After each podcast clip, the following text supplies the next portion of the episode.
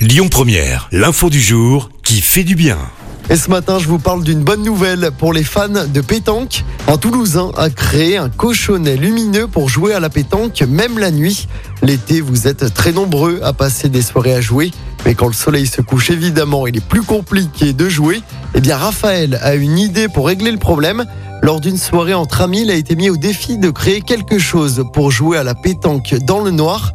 Et c'est ainsi que le Toulousain crée Cocholed, un cochonnet lumineux qui s'éclaire d'une couleur verte avec une imprimante 3D. Il a créé un cochonnet en y ajoutant une ampoule LED, une pile et un interrupteur.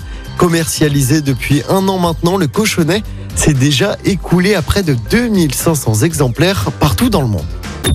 Écoutez votre radio Lyon Première en direct sur l'application Lyon Première, lyonpremière.fr et bien sûr à Lyon sur 90.2 FM et en DAB+.